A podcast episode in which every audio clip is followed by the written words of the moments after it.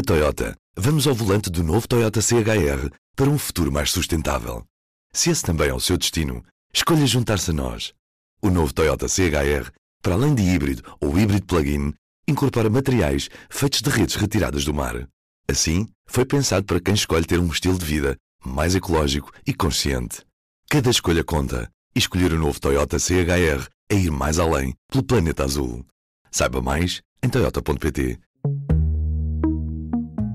Ora viva, seja bem-vindo ao P24.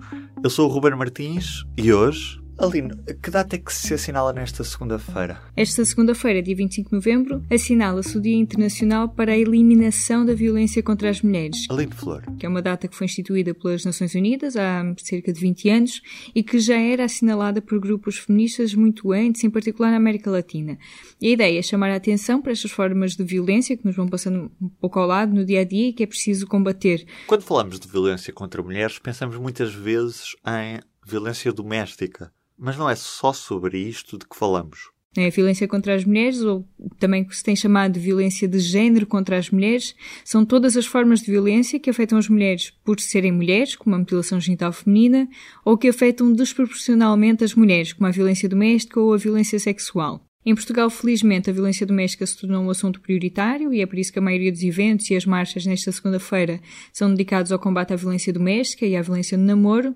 Na sexta-feira, um levantamento dizia que até 12 de novembro houve 28 mulheres assassinadas em contexto de violência doméstica, incluindo uma menina que foi morta pelo pai no início do ano.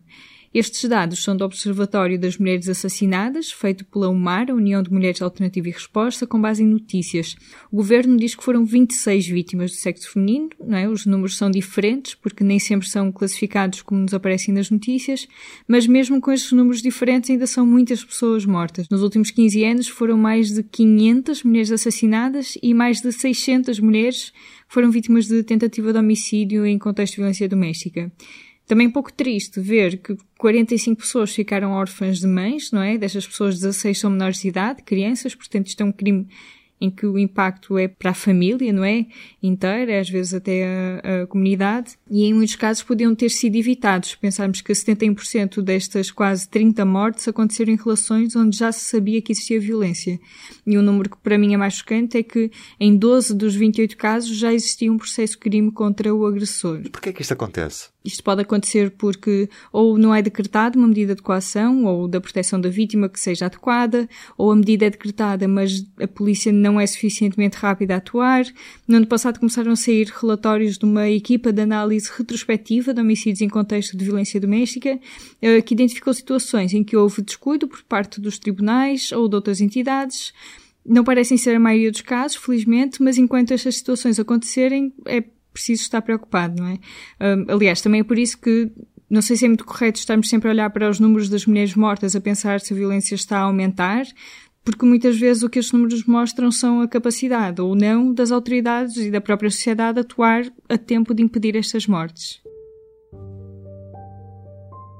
É importante dizer ainda que os homicídios são a forma mais extrema de violência, não é? são dezenas de pessoas mortas neste contexto, mas todos os anos há mais de 26 mil queixas às autoridades por este crime.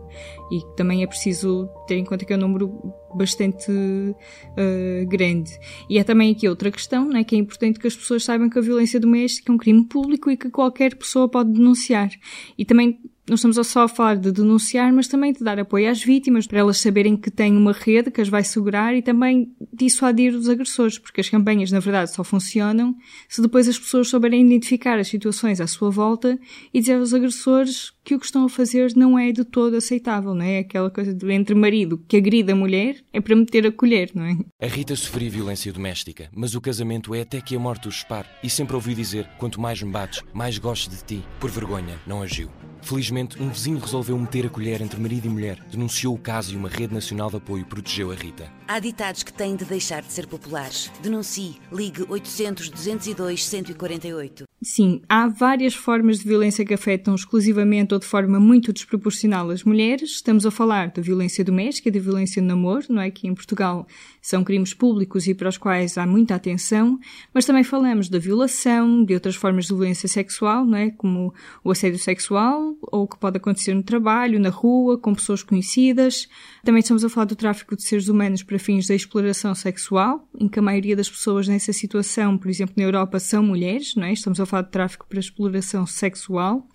Há também as chamadas práticas tradicionais nefastas, como a mutilação genital feminina, que é praticada também por algumas comunidades em Portugal, e os casamentos precoces ou forçados, que em Portugal são um fenómeno menos frequente, mas que em países como a Índia são uma prática comum e que afeta nós estamos a falar da liberdade e do desenvolvimento, não é normal de, de meninas. E agora uma nota de agenda. Todos os anos, a começar no dia 25 de novembro, há os chamados 16 dias de ativismo, que terminam no dia 10 de dezembro, que é o Dia dos Direitos Humanos. Este ano, a campanha da ONU é dedicada ao combate à violação e outras formas de violência sexual com tudo o que está relacionado com a chamada cultura da violação. Estamos a falar desde o assédio de rua, o assédio sexual no trabalho. Nem sempre temos a noção de que as violações ou abusos sexuais são perpetradas por pessoas conhecidas, não é? A campanha fala também das violações em contexto de violência doméstica, não é? De relações de intimidade, que são muito mais frequentes do que nós pensamos. Eh, Portugal é um país onde não há guerra, mas também é preciso lembrar que a violação é uma arma de guerra e que deixa marcas muito profundas. Pensamos na violação às vezes como algo muito individual, mas há países em que para algumas comunidades isso é um trauma coletivo, não é? com mulheres de aldeias inteiras a terem que superar isso enquanto reconstroem as suas comunidades afetadas por conflitos. Da minha parte é tudo.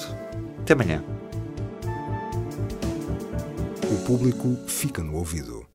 Na Toyota, vamos ao volante do novo Toyota CHR para um futuro mais sustentável. Se esse também é o seu destino, escolha juntar-se a nós. O novo Toyota CHR, para além de híbrido ou híbrido plug-in, incorpora materiais feitos de redes retiradas do mar. Assim, foi pensado para quem escolhe ter um estilo de vida mais ecológico e consciente. Cada escolha conta e escolher o novo Toyota CHR é ir mais além pelo planeta azul. Saiba mais em toyota.pt